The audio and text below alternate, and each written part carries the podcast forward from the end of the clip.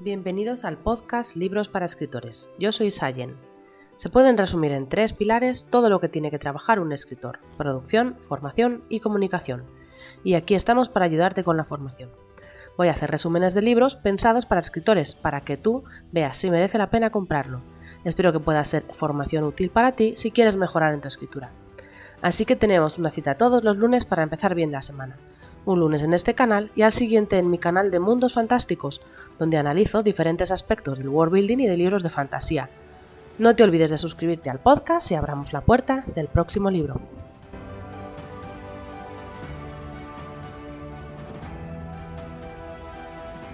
Bueno, pues vamos a volver a retomar el libro en el que vamos ya varias semanas hablando, cómo sobrevivir a la escritura.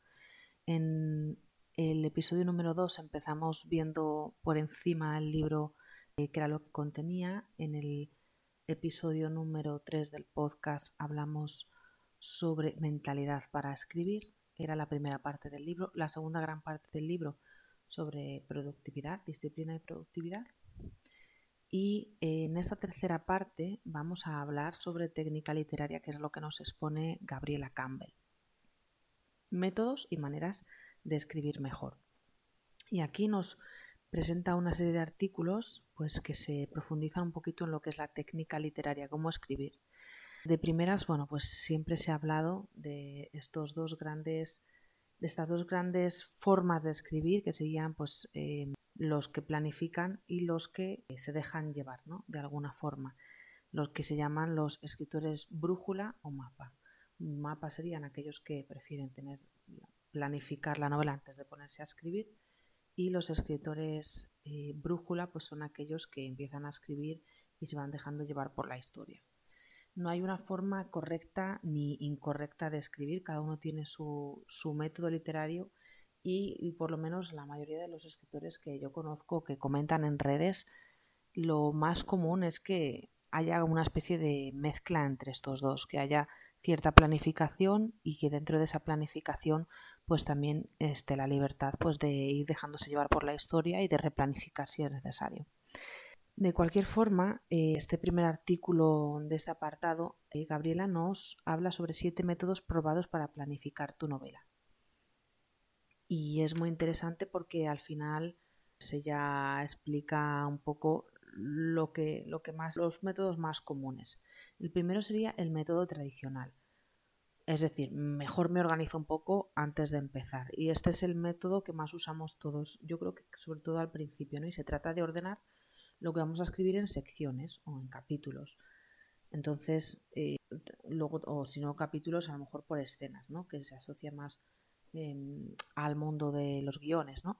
Entonces se hace, pues, dependiendo de cómo vayas a dividir tu libro, pues una un pequeño resumen de cada uno de los apartados. Aquí ocurre esto, aquí ocurre esto, aquí ocurre esto. Y eso es lo que se llama la escaleta.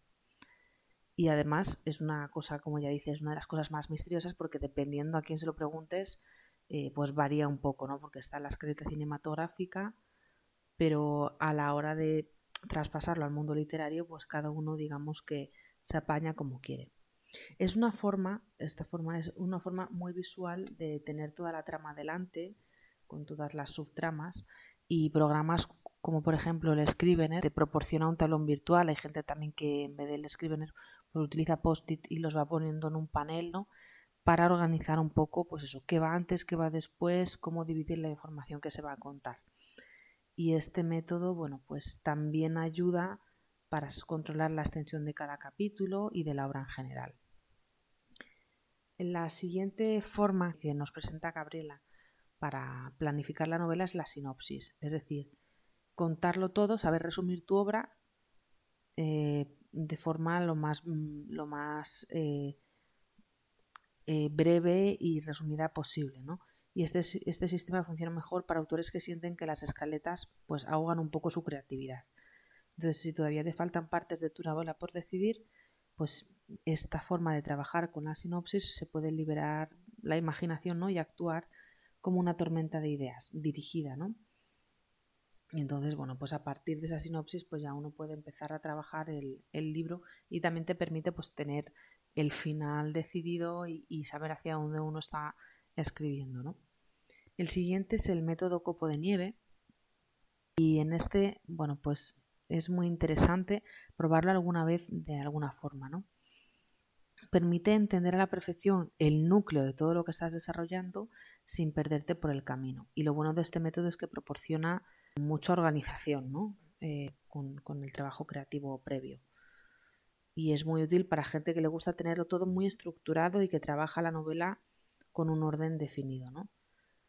Es verdad que para aquellos que necesitan más libertad creativa, pues probablemente este no sea su mejor método. ¿Y en qué consiste? Pues primero se parte de la sinopsis, ¿no? Como habíamos dicho en el método anterior, primero se hace una sinopsis ultra resumida, una sola frase, y a partir de ahí se va ampliando, nivel a nivel, hasta ir formando escenas, capítulos.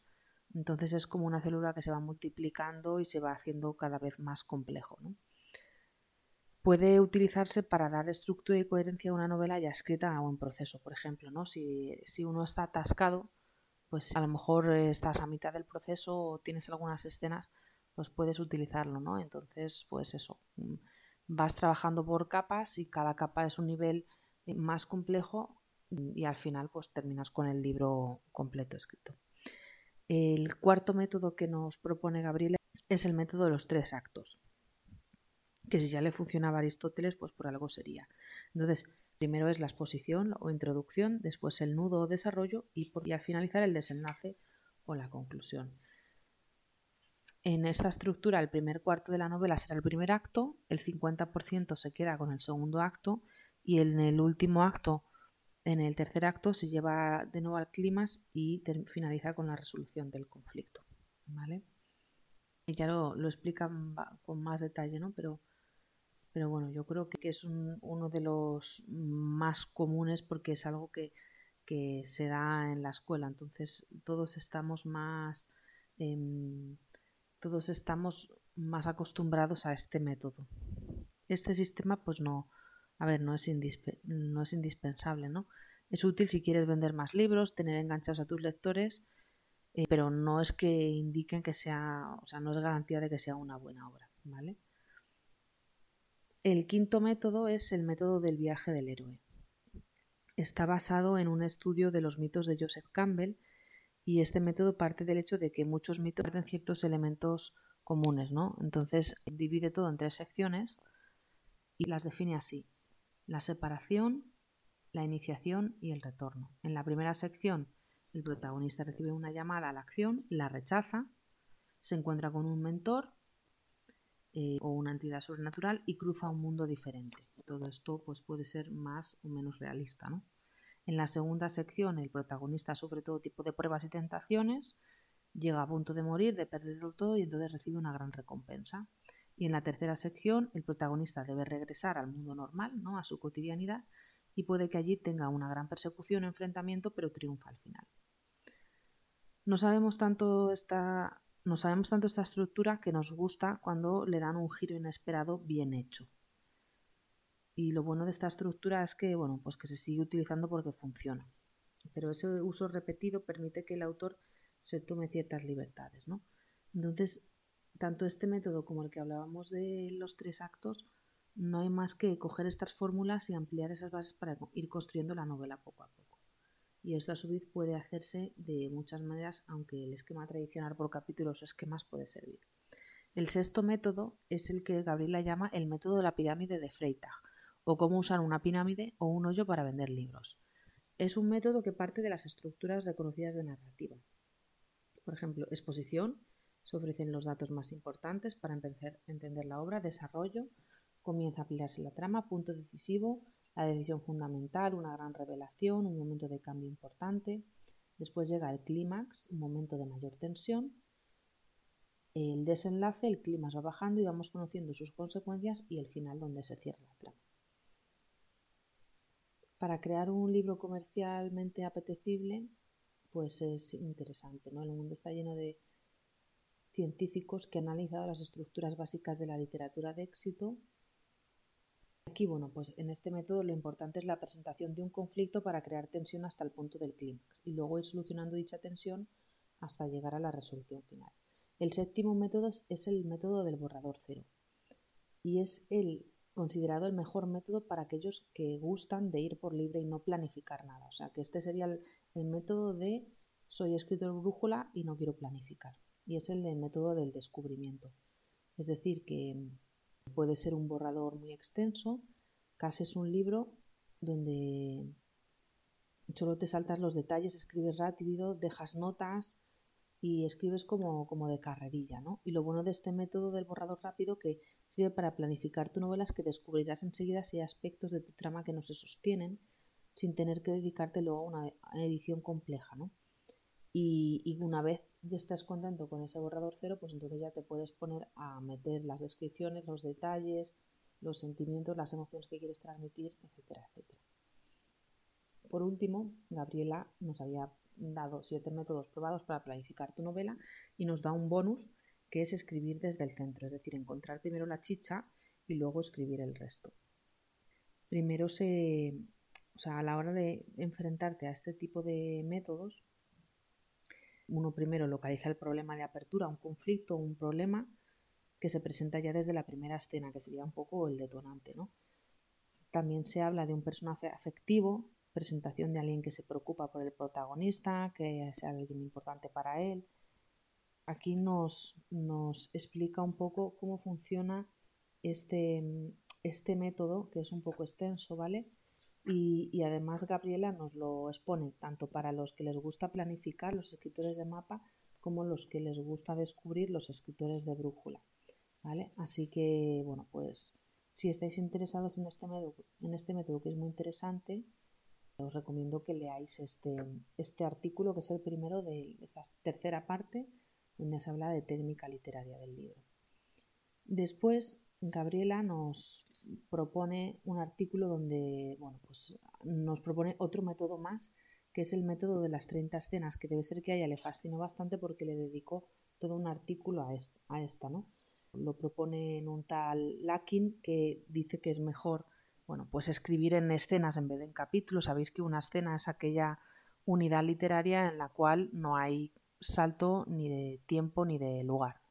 ¿no? Entonces, en el momento en que tú tienes nuevos personajes eh, en una escena o que tienes o hay un salto temporal o, se cambia de lugar, entonces cambia la escena.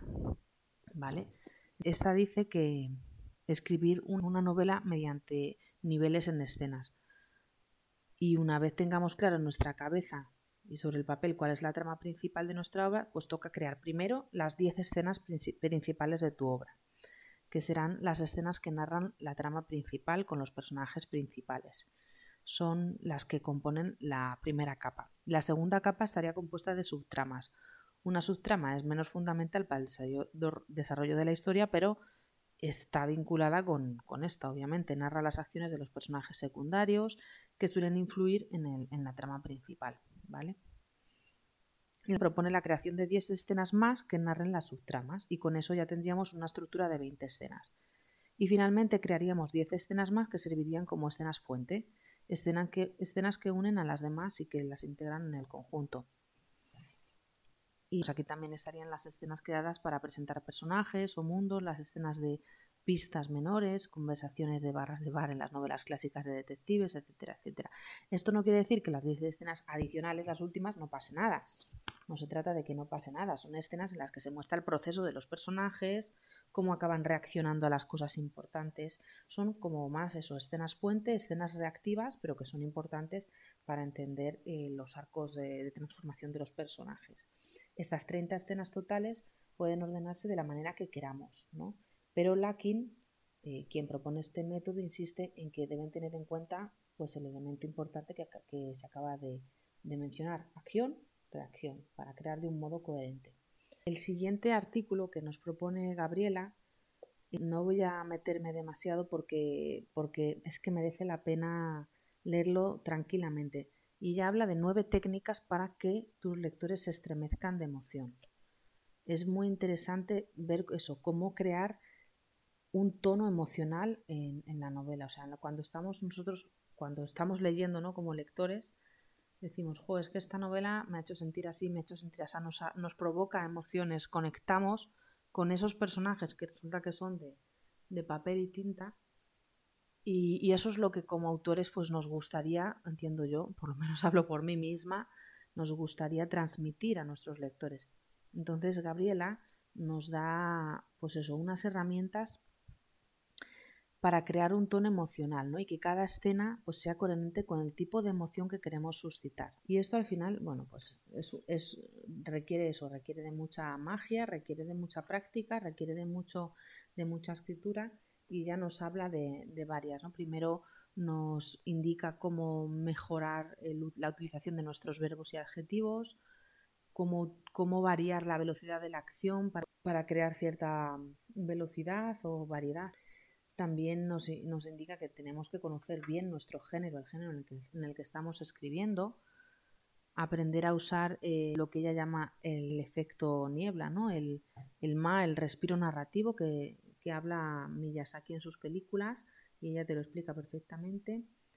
También eso, a ver el ritmo adecuado de que queremos imprimir en el libro y, y nos da esto, cómo anticipar, cómo crear conflicto, cómo crear esas consecuencias, cómo mantener la coherencia, etcétera, etcétera. Gabriela también nos habla en el siguiente artículo 10 trucos diferentes para crear personajes inolvidables. Obviamente eh, hay muchos tipos de personajes, ¿no? pero lo que realmente necesitamos, por lo menos en, en los, en los libros o sea, por lo menos hablando de, los protagonistas, pues necesitamos unos personajes que sean redondos, ¿no? Es decir, que no sean planos, que no se nos queden, que no se nos queden eh, personas que, no tienen debilidades o que no tienen tal. Entonces aquí ella nos explica cómo eh, presentar estos personajes a través del diálogo, a través de la muestra, a través de las, de las etiquetas, a través de las descripciones, a través de, lo que se destaca, del talento, de, la ropa que llevan nuestros personajes, a través de la opinión de otros.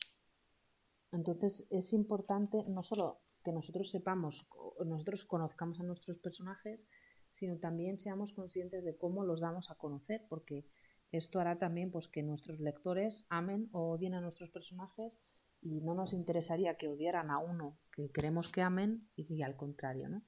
Entonces, bueno, eh, este artículo eso es muy interesante para, mejorar en, en, estos personajes que, queremos que sean inolvidables, ¿no? Memorables. ¿Cómo escribir una descripción brillante? Este artículo no voy a profundizar mucho sobre él porque le dediqué un episodio de podcast de mi otro podcast Mundos Fantásticos, donde hablo sobre cómo mejorar las descripciones y lo dejaré enlazado para que lo tengáis ahí por si os interesa, ¿vale? Y mm, pasamos al siguiente artículo, dos cuestiones técnicas que revolucionarán tu, estilo. Aquí tenemos que tener en cuenta lo que es el estilo. El estilo no, no cuando estamos hablando de estilo no estamos hablando de em, la voz del escritor, ¿no? Yo tengo esta forma de escribir y quiero que se me, que se me conozca por eso. Un corrector de estilo cuando va a corregir no corrige la voz del escritor. Lo único que corrige es que el texto se haga más legible y no abunde en repeticiones, redundancias o ese tipo de fallos que no nos hemos dado cuenta. Y muchas veces no se trata solo de es que he utilizado un verbo que no sé exactamente lo que significa, pero lo he usado y llega al corrector y me lo corrige. No, o sea, hay cosas más que son eh, lo que ella llama la, la redundancia y el ruido, ¿no? Entonces el ruido es cualquier interferencia que dificulta la transmisión del mensaje y la redundancia por la repetición y el exceso. Y la redundancia muchas veces eh, pues puede ser porque se utilice una misma palabra o una misma estructura. O sea, por ejemplo, el adverbio, los adverbios en mente que todos los escritores tenemos crucificados, no es porque estemos en contra de los adverbios ni de los adverbios en mente, es que son palabras que crean mucho ruido y crean demasiado ritmo. Entonces, mm, a la hora de leerlo, como uno lo pronuncia en su interior, pues queda raro. Entonces es mejor retirar, retirarlo y además es que generalmente, en la mayoría de los casos, los adverbios en mente son palabras que no aportan en exceso y que se pueden escribir de otra forma. O se puede, el matiz que, que pueda aportar se puede decir de otra forma más elegante, ¿no? Por supuesto, la redundancia descriptiva pues crea ruido. Así que mm, Gabriela nos advierte de estas dos cosas, ¿no? Y, muchas veces ella nos dice, pero volvemos a lo de siempre, hay que dominar lo simple y el mensaje puro antes de recurrir a las brillanteces, que muchas veces creemos, es que yo quiero escribir con adverbios en mente, fenomenal. Lo vamos a leer a Brandon Sanderson y vamos a ver que abusa muchísimo de los adverbios en mente, porque Sanderson no brilla por su estilo, brilla por muchas cosas, pero no por su estilo, ¿no? Entonces, eh, aquí Gabriela lo que nos dice es, mira, primero aprende lo básico, aprende lo simple y luego cuando ya lo tengas dominado, pues arriesgate a utilizar lo que te dé la gana. Pero no podemos mm, creernos que, lo hacemos maravillosamente cuando no hemos aprendido a hacerlo ni de una forma de lo más sencilla posible. En el siguiente artículo conoce 14 pasos básicos para, para corregir tu libro. Igual aquí, yo lo primero que, que digo a la hora de enfrentarse a una corrección es que abras un nuevo documento de Word y empieces a apuntar ahí las palabras que a ti te han dicho correctores o lectores cero que abusas. Por ejemplo, a mí me dijeron, mira, es que abusas muchísimo de los pronombres personales.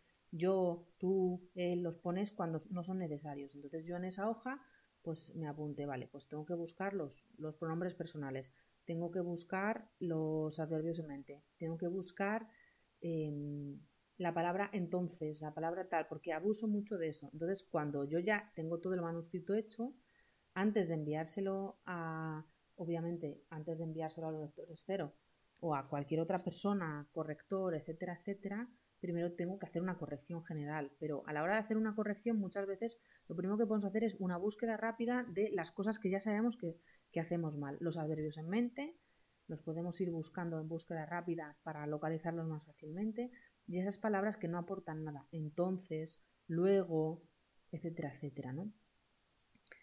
También nos indica que cuando eh, que muchas veces mm, a la hora de escribir no necesitamos eh, utilizar una prosa, pues, una prosa poética, porque eso es precisamente para, una, para escribir poesía o prosa poética. No necesitamos utilizar ese tipo de lenguaje porque lo único que vamos a conseguir es hacer que nuestro texto sea menos accesible a los lectores.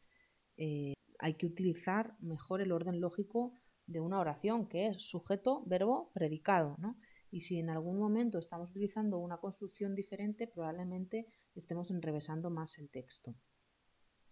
Y aquí Gabriela pues, nos, nos habla también de otras cosas que podemos hacer para corregir de forma rápida el libro. Es verdad que ella tiene otro libro, 70 trucos para corregir tu novela, perdona, no es exactamente, no es exactamente el, el título del libro, me vas a disculpar.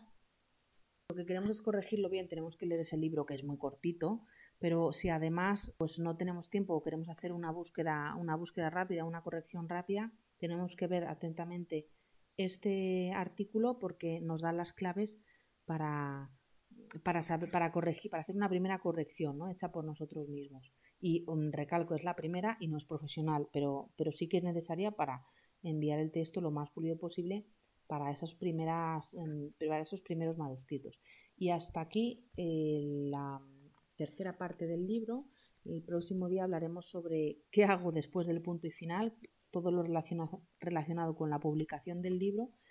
Y, bueno, pues espero que os haya gustado, que os haya picado para saber un poquito más eh, sobre técnica literaria y sobre todo para, para si nos interesa comprar este libro, pues que sepamos todo lo que contiene y todo lo interesante que es. Espero que te haya gustado este episodio, me encanta tenerte por aquí, suscríbete, dale al corazoncito, comenta si tienes alguna duda, ya sabes que si quieres un curso de cuatro sesiones de Kickstart, tu universo creativo para escritores perdidos, puedes conseguirlo en mi página web www.sayen.com y hasta aquí hemos llegado. Nos vemos el próximo día, un abrazo muy grande.